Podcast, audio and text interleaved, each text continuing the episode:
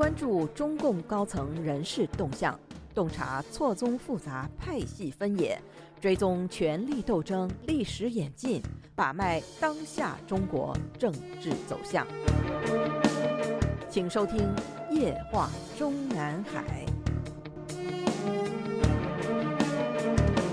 听众朋友们好，欢迎收听美国自由亚洲电台《夜话中南海》节目，我是节目的播讲人和撰稿人高鑫。我们本专栏上周五刊登和播出的《江泽民在中南海站稳脚跟，全靠曾庆红》一文中，已经向读者和听众们提示了当年的曾庆红助江泽民在中南海站稳脚跟的另一个重要运作，就是拉拢当时的中南海总镖头杨德忠效忠江泽民。这个比江泽民还年长三岁的杨德忠，的确是中共政坛上的一个传奇人物。上个世纪五十年代初组建中南海警卫团时，他是从全军范围内层层推荐上去的几个警卫团负责人中最年轻的一个。当时的他被委任为中央警卫团政委和中央办公厅警卫局副局长，局长是战争年代担任过毛泽东贴身警卫的汪东兴。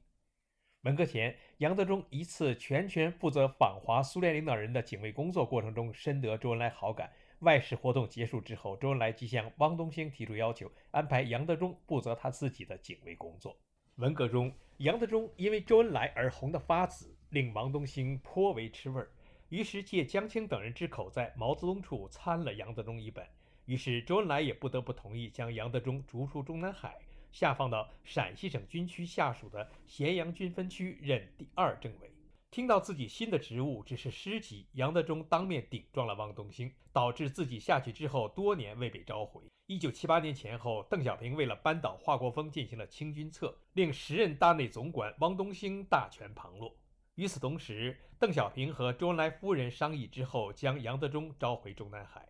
一九七八年十二月，中共正式宣布杨德忠为中共中央警卫局局长兼中央警卫师师长。杨上任之后，就开始清理汪东兴的旧人，调整重建了中央办公厅警卫系统。一九八零年九月，杨德忠又被宣布兼任中央办公厅副主任，两年之后又被宣布为中央办公厅第一副主任兼中央办公厅警卫局局长。一九八五年十一月，时任中办主任王兆国主持的中央办公厅主任会议决定，杨德忠负责办公厅内部的常务工作，重点负责党的建设工作。干部队伍建设、厅务会议安排和中央领导的警卫、服务、保健工作，分管警卫局、机要局、机要交通局、毛主席纪念堂管理局、人事局和机关党委。一九八八年九月，解放军恢复军衔制，杨德忠获中将军衔。一九八九年六月，曾庆红随江泽民从上海刚刚进京时，中办主任还是温家宝，曾庆红的副主任还排名在中办第一副主任杨德忠之后。杨氏从汪东兴倒台之后，即以中南海总镖头的身份，除全盘负责中央警卫工作之外，还按照中共惯例亲自负责一号首长的警卫任务。虽然从胡耀邦担任中共中央主席后改为总书记开始，中共最高决策权一直都是以邓陈两位政治元老垂帘听政的方式，颇似晚清的东西太后掌控光绪，但表面上还必须称总书记为党内一把手。所以，整个上世纪的八十年代里。杨德忠先是亲自负责胡耀邦，后来又亲自负责赵子阳的警卫工作，而当时直接负责邓陈二人警卫工作的，则是杨德忠的两个部下，一个是日前刚刚在北京新冠传染高峰未能幸免的时任中央警卫局副局长孙勇，另一个也是在杨德忠不出之后才被升为副局长的穆信志。正像当年毛泽东尸骨未寒，毛的第一重臣汪东兴便亲自下手逮捕了毛夫人一样。上个世纪八十年代中后期，邓陈两元老决定废除胡耀邦时，首先是通知了杨德忠做好应变准备；而决定罢免赵子阳的时候，杨德忠在赵氏面前的身份立刻由首长的警卫变成了人犯的看守。江泽民入主中南海成为一号首长之后，杨德忠立刻担负起了对他的保卫工作。如何汲取历史的经验教训，保证此后的杨德忠不会由江泽民的警卫变成他的看守，也是曾庆红首当其冲的任务之一。自中共建政之后，无论是毛泽东时代还是邓小平时代，首脑人物的保镖从来都是所谓纯奉献性质的无名英雄。仍以杨德忠为例，随周恩来出访过多少回，他自己早已统计不过来了。所有这些随同出访的活动，杨德忠的大名从来是不能够公开曝光的。而江泽民以国家主席身份出访时，公开见报的陪同出访人员名单上，杨德忠的大名赫然以中华人民共和国国家主席特别助理身份登在报纸上。大半生出入红朝宫廷，并随同领导人周游过世界各地的杨德忠，什么样的世面都已经见过，什么样的口福都已经尝过。一生中唯一的遗憾，便是走到哪里都必须默默无闻。如今，世界第一人口大国的国家元首的特别助理头衔。足以弥补杨德忠的遗憾。当年周恩来夫人邓颖超弥留之际留下的最后遗言，就是委托七个人处理他的后事，而这七个人则是杨德忠总负责。可见周恩来夫妇对杨德忠的器重。但是周恩来夫妇生前并没有给杨德忠一个可以公开曝光和炫耀、足以令他杨德忠光宗耀祖的响亮名分。但江泽民却让他在这方面得到了满足，从此杨德忠对江泽民如何感恩戴德可想而知。而用国家主席特别助理的名分安抚杨德忠的点子，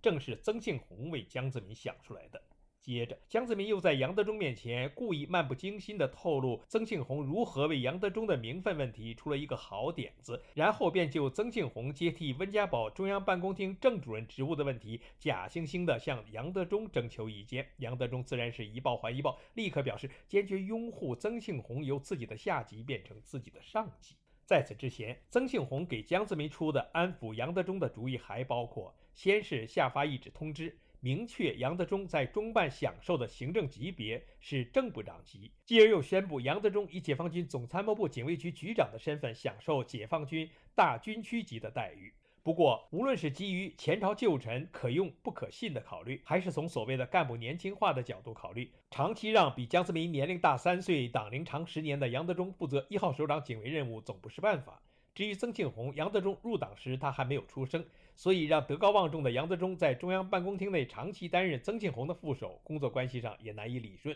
据中办工作人员透露，曾庆红自接替中办主任职务之后，在批示要求下属副主任办理的文件时，对杨德忠的口气必须谦恭许多。您现在收听的是自由亚洲电台夜话中南海栏目，高鑫主持播讲。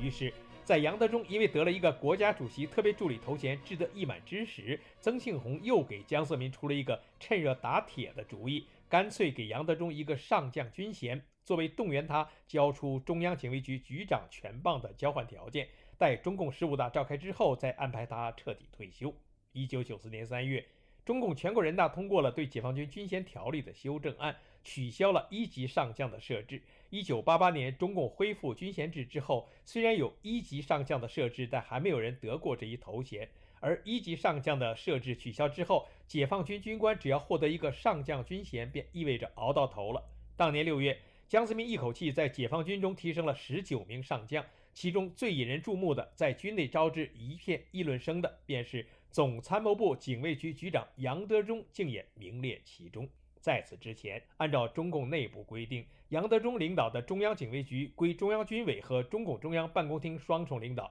但对外只称之为中共中央办公厅警卫局。按照当时军内的级别，中央警卫局与军委办公厅同级，相当军方当时的三总部的二级部。举例来说，当时的解放军总参谋部下面设有作战部、装备部等，解放军总政治部下面设有干部部、群众工作部等，都是所谓二级部，与警卫局平级。邓小平一九八五年裁军之后，即已经规定各大军区比所谓三总部低半级，三总部下属的二级部则又比各大军区低半级。简言之，各大军区的正职负责人与三总部的副职，比如副总参谋长、总参谋部副主任等，是平级待遇。以此类推，三总部下属的二级部，比如总参下属的作战部、总政下属的群工部等，其正职负责人的干部级别上是所谓的。部大军区级。那么，按照这一级别顺序，当时的杨德忠身为中央警卫局局长，同时也是总参谋部警卫局局长，在军内编制上也仅仅是副大军区级。而按照中共军队的授衔条例，副大军区级的最高军衔只能是中将。